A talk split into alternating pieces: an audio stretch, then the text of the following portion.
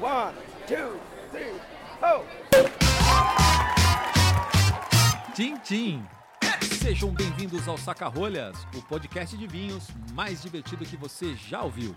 Eu sou André Campoli, apresentador deste programa, que em conjunto com um grande elenco e convidados, traremos a você o mundo descomplicado do vinho.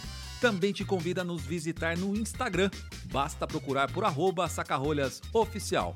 E não deixe de apreciar cada minuto deste podcast sem moderação, pois ele foi feito para você.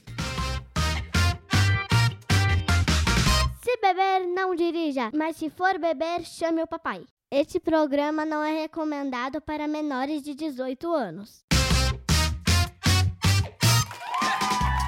Bom dia, boa tarde, boa noite. Mais um episódio começando e hoje, olha só, hein? Estamos tendo a nossa maioridade, episódio número 18. Agora já pode, hein? Cara, já podemos tomar processo, ser preso. Agora já era, hein? Já pode comprar bebida também. Já começando com um episódio legal, Novembro Azul. O que, que diz Novembro Azul pra você, sommelier de merda? Toque retal. Uau! Além de avaliar os vinhos com este método, se você tem mais de 40, previna-se. O que, que tem em novembro também, hein? Lançamento do Beaujolais Novo. Opa, você já garantiu o seu ou não? Já garantiu o seu aí, Mari? Já. Tenho bons contatos, né? Ah, você é chique, né? Você é chique. A gente está tentando garantir o nosso ainda, né? Acontece na terceira semana, na terceira quinta-feira do mês de novembro. Outro tópico que você vai ouvir aqui nesse, nesse episódio: uvas que são estranhas que fazem vinhos bons. E olha, a gente não tá mal representado, não, hein? Nós temos hoje dois convidados que vão dizer pra gente um pouco desse universo e vamos sugerir alguns vinhos que são Diferentes. diferentes, né? Não, Diferentes. É, vamos, sair do Chardonnay, né? Vamos sair da Merlot. Vamos, vamos conhecer coisas novas. E você que tá nos ouvindo, tá preparado ou não? É claro.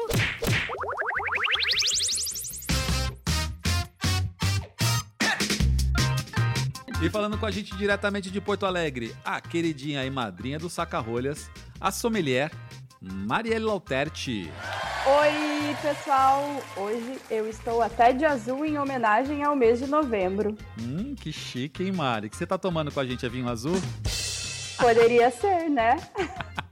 Pensei nisso, porém, achei melhor não arriscar. Não, a gente não vai entrar nessa roubada, não. Vamos pular pra próxima. E ele, o Robin Hood dos restaurantes, que troca os vinhos dos ricos para dar para os pobres, ou tomadores de Carmené, sommelier de merda. Fala, seus investidores de Wall Street. Ah, gostei. Que não percebe a diferença do Mouton e de um Pinot baratinho.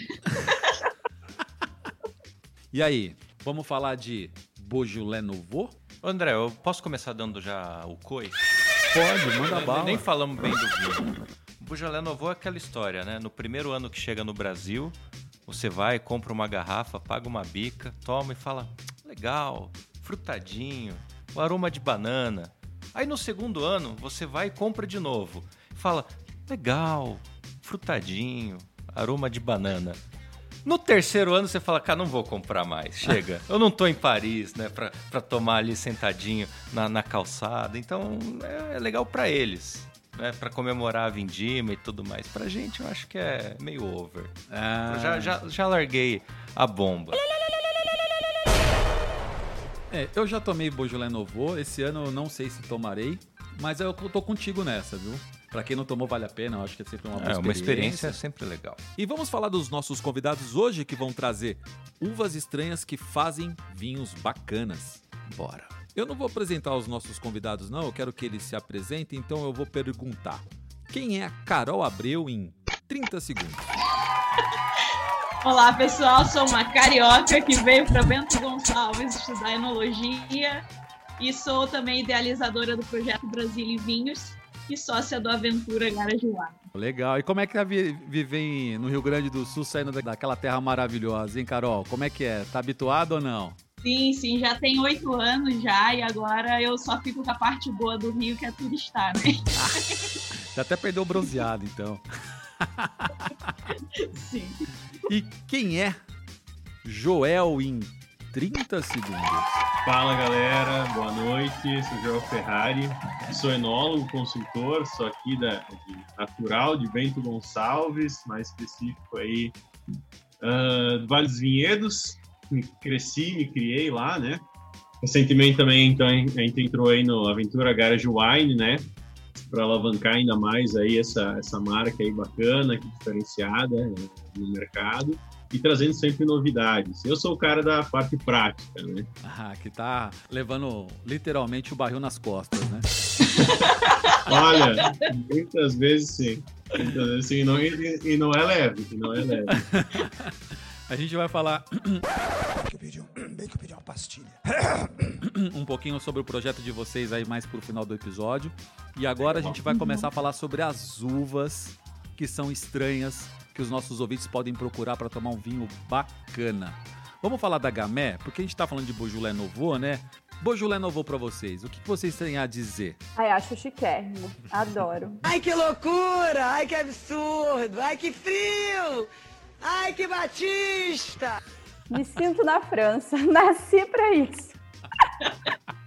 Mas, de fato, é um vinho muito caro, né?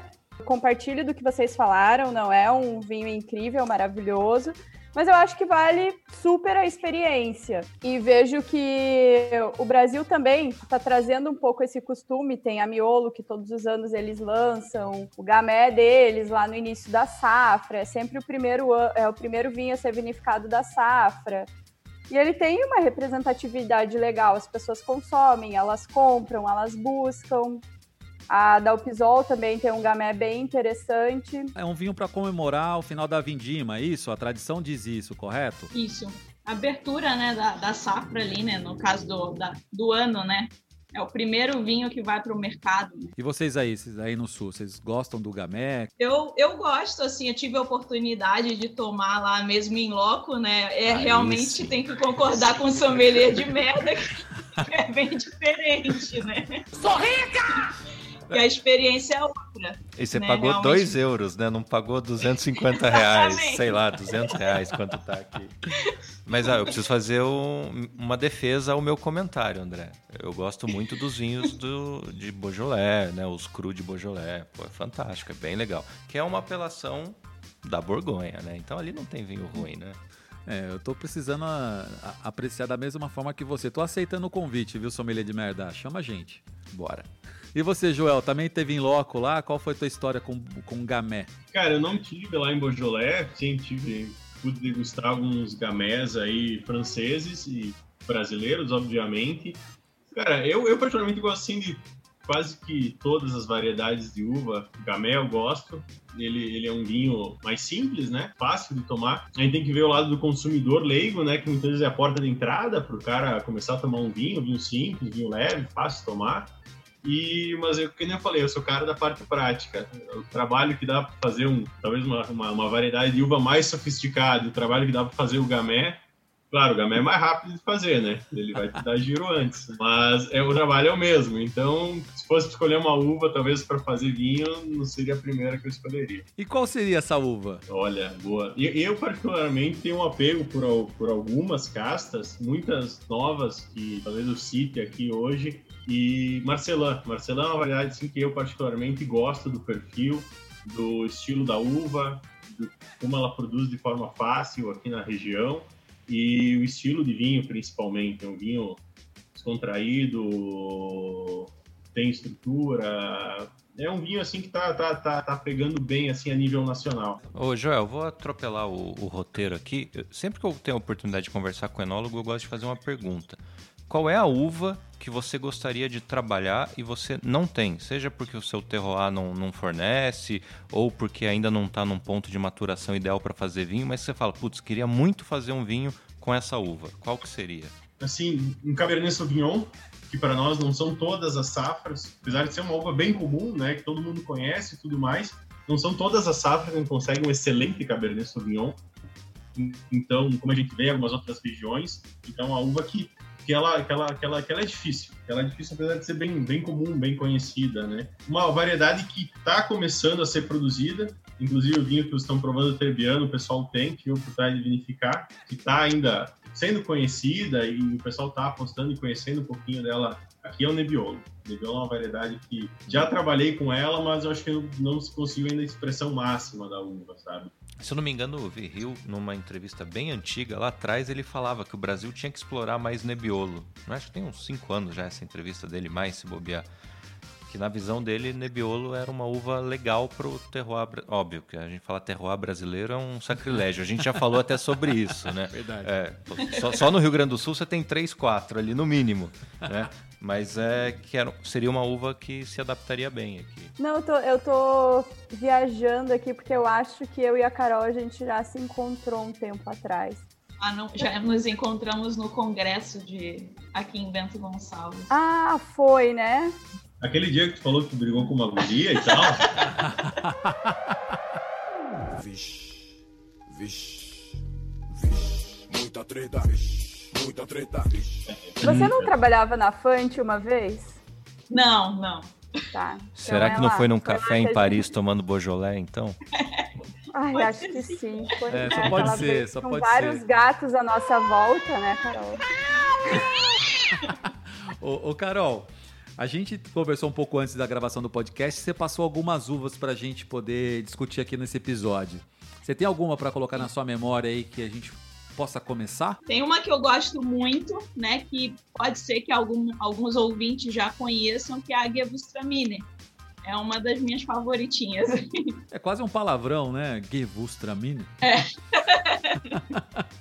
Eu tô com outro palavrão aqui. Ah, é? Qual é o palavrão que você tá, Marei? Vinhonher. Ah, Eu tenho uma legal pra contar. Então conta, vamos Cara, lá. Eu tava na feira de vinho uma vez. Quando foi? Sei lá, ano passado, talvez. É, quando podia ir em feira ainda, né? É. E, sei lá, sabe aquela altura que você já tá na, sei lá, taça de número 70, fazendo amizade com todo mundo, conversando, trocando cartão né, de visita e tal.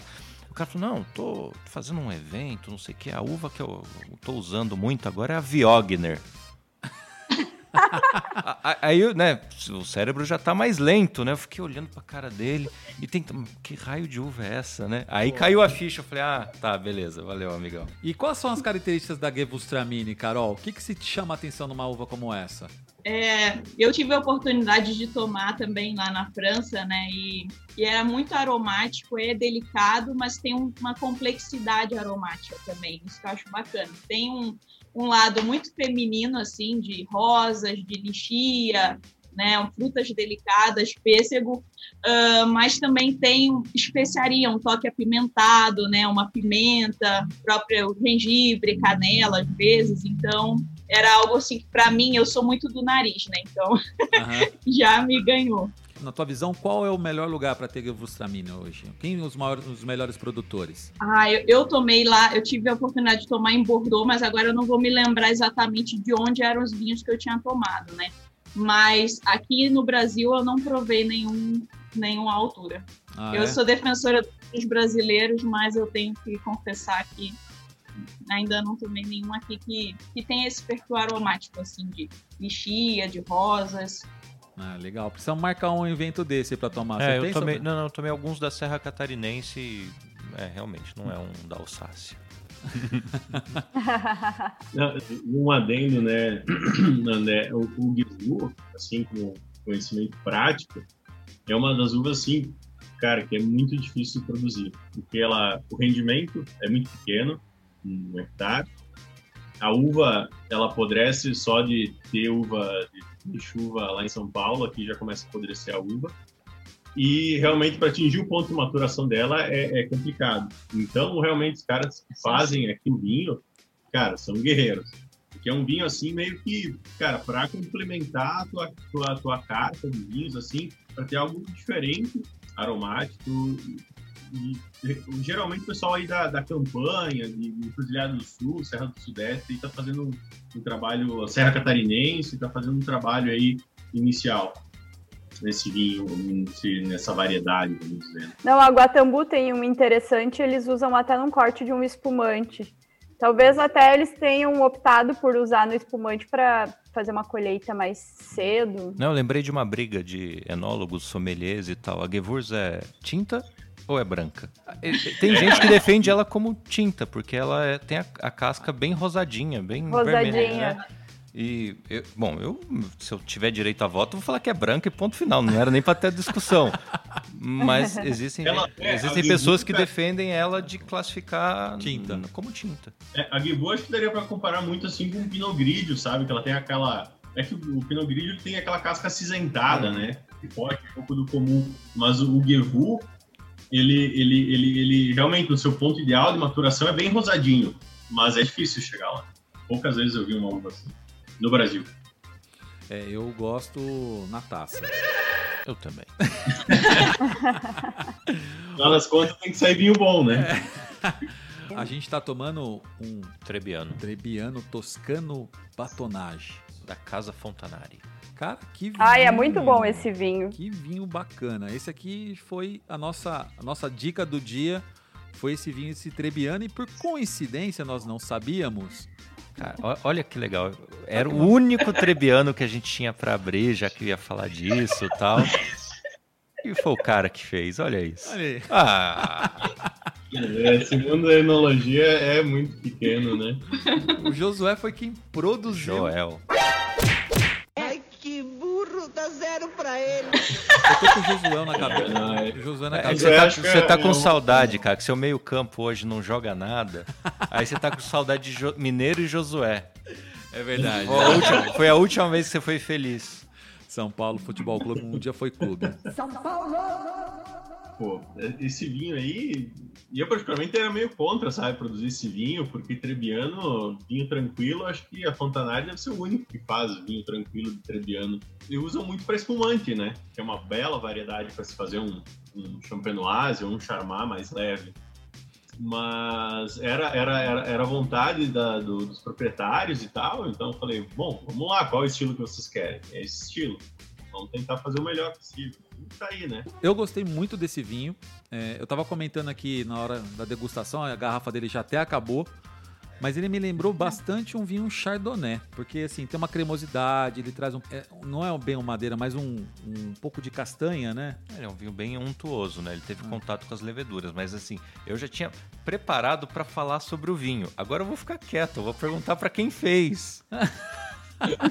Não vou nem me atrever, né? Bom, Mas, Joel, próxima fala pra gente, né, o, o, o que, que é a batonagem, né, esse contato aí também com as leveduras, o porquê, aliás, é, a diferença da batonagem do surli, né, o que, que ele traz a mais pro vinho, e acho que explica, e por que que, de repente, esse Trebbiano seria um ótimo substituto para um Chardonnay, né? Vamos sair do comum, Uhum. mas ter uma experiência muito parecida. Sim, de forma prática, ah, tem muitos, muitos dos escritores aromáticos da- das duas variedades, eles se assemelham, sabe? Principalmente quando pegar uns chardonnays que não tem tanta maturação na uva, cítrico, fruto de polpa branca e tal. E quando tu coloca, assim, um estilo de vinho desse, ele passou um, um rápido contato com a casca antes de, do vinho em si começar a fermentar, acaba extraindo, dando estrutura pro vinho, né? Deixando ele um pouquinho mais gordinho, um pouquinho mais encorpado. Fermenta, o final da metade pro final da fermentação ele já vai pro barril. E ali ele termina de fermentar e fica com todas as leveduras aí no meio, fermentaram o vinho, ficam dentro do barril e a gente deixa. Uma vez por semana faz a batonagem. A batonagem, sim, ela na verdade é um, é um procedimento onde faz a agitação das borras da- das leveduras que estão em contato com o vinho. Essas leveduras que fermentaram o vinho, depois de terminar de fermentação, elas decantam, ficam no fundo do barril. E a batonagem, basicamente, é colocar um bastão lá dentro e agitar para levantar essas leveduras. Quando essas leveduras elas vão, com o tempo, agregar mais aromas, né, complexidade mais uma complexidade aromática e também dá volume de boca. Elas liberam monoproteínas que dão dão essa gordura, né, que tu tá sentindo no paladar. E aí no final, os enólogos têm um super poder que a gente chama de dar um raio chardon- chardonnayzador no vinho, aí fica muito parecido com o chardonnay.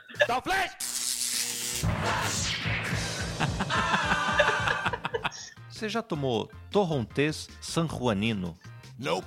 Você já tomou Uniblanc? Não! White Hermitage? White Shiraz? Nope. Você tomou hoje. Sério? São todos nomes da Trebiano. Olha aí, ó. Ah, rapaz. Sabia que tinha algum fundo na garrafa que seria disso. Bem no fundo ali, né? Aliás, deixa eu analisar o fundo dessa garrafa. Ah, tá aprovado. É um belo vinho. Qual o nível do tom? É um 95 TR, pelo menos. 95 TR. Continuando a nossa saga de uvas que são estranhas com vinhos bacanas. Vamos falar um pouco do projeto que a Carol e o Joel fazem parte, que é o Aventura Garage Wine. O primeiro vinho que eu tomei do garagem, eu não sei se vocês já estavam parte do desse projeto, foi uma uva chamada Rebo. Inclusive, nós já fizemos aqui um episódio falando de Rebo de vinho em lata. Mas Rebo foi uma uva que eu não conhecia e o ditado que me disseram quando eu tomei essa uva que era um merlot, merlot melhorado. É, o Rebo é uma- ele é uma variedade assim, né, André? Realmente ele foi. Pegou, vamos dizer assim, um pouco do melhor do Merlot, talvez seja a parte aromática, a complexidade que tenha, e trouxe um pouco da estrutura, da cor do terólido, sabe? E realmente é uma variedade assim que ela, por incrível que pareça, ela se adapta bem ah, aqui à região, pelo menos a Serra Gaúcha, onde eu tive a oportunidade de conhecer ela. Dá um vinho de cor, uma boa estrutura, uma fruta legal, é um vinho que tem potencial de envelhecimento, só que tu, tu acaba perdendo muito a questão do, muitas vezes, do apelo, do apelo comercial da variedade. Cara, se a, se a Vinícola lançasse o Rebo, cara, eu não sei se ia ter tanto apelo. Então, geralmente, empresas vinícolas grandes já têm variedades mais comercialmente mais vendáveis. Então, acaba ficando para pequenas vinícolas lançar variedades assim mais diferentes para chamar a atenção do consumidor. Mas é uma baita variedade. E uma outra que eu tomei, olha só, uma uva chamada Saperave. Mari, já tomou o Saperave? Não, não não. tomei, mas fiquei curiosa. É um vinhaço, viu, cara? É uma uva da Geórgia. Eu tive o prazer de tomar o vinho do Aventura, que era a garrafa número 1. Uau! É, ó, tá, você acha que a hashtag recebidos aqui tá, tá filé, viu, Mari? André, eles não sabiam que tinha enviado errado. Você contou agora que a um foi pra você. Bom, vou falar primeiramente do, do projeto, então. O Aventura Garage Wine, né, que é o projeto sim, que a gente agora faz parte também, né? A ideia é trabalhar variedades diferentes, né? Variedades aí que a gente tem essa liberdade, né, de, de poder se aventurar realmente e levar né, essa aventura também para os consumidores, enfim. E até a gente integrou, né, o time ah, trazendo, né, a nossa versão de vinho rosé, que é um pré-lançamento, né, agora que a gente está fazendo, do White Isabel, né, que a Isabel é uma uva emblemática aqui da Serra Gaúcha e uma forma de vinificar totalmente inovadora, né, usando a tecnologia disponível, né, a Joel? Usou de todos os insumos aí disponíveis, assim como usa para uva fina, né, enfim, sem sem ter aquele olhar que muitas vezes dos próprios profissionais, né, eles não, não tratam a uva comum com, com tanto carinho, né, Era quanto isso que eu ia comentar, porque assim, pra quem nos ouve, né, a- a uva, a uva Isabel é uma uva americana, ela é aquela famosa uva daqueles garrafões verdes, correto? Que do tem aquela- vinho de garrafão. vinho de garrafão com aqueles cestinhos, né? Fã de garrafão. Vão de garrafão. E a gente, a gente ouvindo isso gera uma certa curiosidade, né? Poxa, o que, que a gente pode esperar pra tomar um vinho desse? O que, que, que, que ele traz em taça, em boca? Qual que é a, a pegada? A gente até tá lançando ele como White Isabel, né, para fazer aquela ligação do conceito do White Zinfandel que tem nos Era minha Estados pergunta. Unidos. Ah, Não, e eu mandando, eles, eles- eles- Não, não, ainda bem. Eu ia perguntar, vai ser rosé mesmo? Ou, ou vai ser... rosé. É rosé. Ah, então, é, eu ia perguntar se era essa mesmo o trocadilho. Da hora. pegou, pegou logo. Já ia falar mal do trocadilho. Eu gosto, mas eu conheço um sommelier aqui no Brasil que odeia o White Zinfandel. Eu conheço. Ah, não vou dizer quem, não vou dizer quem. Não vou falar do Diego. Mas é que a Zinfandel também é emblemática deles lá, né? Então, mas também trazendo esse conceito, né? Porque a Isabel aqui na Serra Gaúcha, para quem né, conhece um pouquinho da história aqui, sabe que a uva, né, se pararmos para pensar em sustentabilidade, né, que menos demanda manejo, né, que são as vinhas aí que, né, tem mais de 100 anos, enfim. E a gente trazer, né, uma forma mais fina, mais delicada, porque como tinha perguntado, né, o que, que a gente espera desse vinho, né, na taça em boca.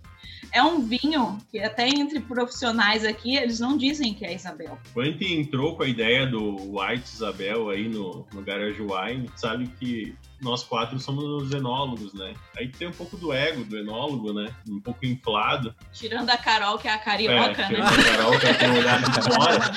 Mas existe sim isso, pô, vamos fazer um vinho de mesa, né? É, é essa, essa, esse sentimento que no primeiro momento passa.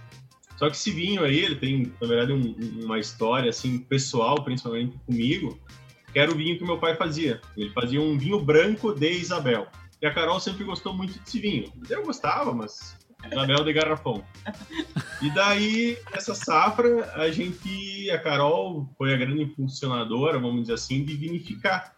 Eu falei, não, mas você vai fazer um Isabel, eu quero fazer como meu pai fazia, mas com toda a tecnologia e, pô, tenho já um... Know-how um, também. Todo um know-how aí de anos de bagagem. Eu vou usar todo o meu conhecimento para tentar fazer isso aqui o melhor possível, né? E tanto que eu queria fazer branco, mas não consegui fazer branco. Foi um acidente. Foi um acidente, eu não consegui deixar ele branco. Então ele ficou um rosé, mas ele ficou um rosé muito bonito. E daí, Mas beleza, deve coloquei- ser uma coisa difícil, né? Porque a Isabel ela é bem tintória, né? É uma uva. É, ela, ela, ela, principalmente nessa safra, tu tem muita cor da Isabel, né? Então foi realmente, eu queria deixar ele branco, prensei a uva direto, como se faz com as uvas brancas, né? Ou as uvas tintas, que se faz base espumante, que se prensa direto, mas junto acabou vindo muita cor. E então ele acabou virando um rosé. E daí ao longo da fermentação, pô, usei uma levedura top, te- temperatura controlada, 14, 16 graus. eh, bom, tudo que tem de tecnologia e conhecimento técnico eu adquiri esses anos, eu pude usar nesse vinho. E sabe, quando tu vê que o negócio ele tá virando, assim, algo muito mais do que tu imaginava inicialmente, vale a pena provar. Vale a pena provar porque já coloquei ele muita roda de degustação de tomadores de vinho caros e muito, muito pouquíssimos acertaram que era essa variedade. Então, é uma variedade interessante e realmente vem Tá bem bem moderno, na, né? é, vem Tá bem bem na pegada do assim. aventura que é trazer coisas diferentes. Qual que é a tiragem? Quando que ele chega pro, pro mercado? Como a gente, para quem tá agora, a gente tá em novembro, esse vinho já consigo comprar lá, entrar no site de vocês e fazer a aquisição dele ou não? Via direto mesmo no, no Aventura Garage Wine no Insta. A gente colocar em lojas, né, Mari? Qualquer coisa a gente já negocia. Pois é. São quantas garrafas? Mil garrafas, né? Quase Mil mil garrafas. garrafas mesmo. É uma tiragem bem pequena. O problema é se a gente gostar, tem que comprar mais, não vai dar tempo, né? Não, já, já compra uma caixa logo, que é pra garantir. Vamos lá. Então quem tá nos ouvindo aí, entrar no Aventura Garage Wine, é o Instagram, para vocês poderem conferir esse vinho e poder comprar também direto. Podem falar com a Carol direto. E assim, e algo que eu gosto de colocar por ser algo novo, porque é algo assim, realmente um vinho que nem esse não existe. Não dessa forma que foi elaborado. E qualquer feedback assim que tiverem, principalmente se for negativo, se não gostarem do vinho, eu gostaria de ouvir, porque é, é, porque enólogo tem essa coisa, né? Ao contrário do sommelier, ele não vai procurar as qualidades do vinho, vai procurar os defeitos, né? Então, se tiverem um feedback negativo, mandem que eu vou tentar melhorar. Muito bom, muito legal ouvir Mas isso. a cor dele ficou linda, né, gente? Tô olhando Ficou, aqui no ficou bem Instagram. delicado. Ah, ficou. Nunca eu diria que seria essa uva. Bom, vamos torcer para que esse vinho chegue logo às nossas mesas aqui, nas, nas nossas taças. E eu quero agradecer, desejo sorte para vocês aí e que tragam mais novidades para que a gente possa degustar. Como, como eu falei, você já tem crédito. Tomei Rebo, tomei a Saperave, agora com certeza vou tomar a White Isabel.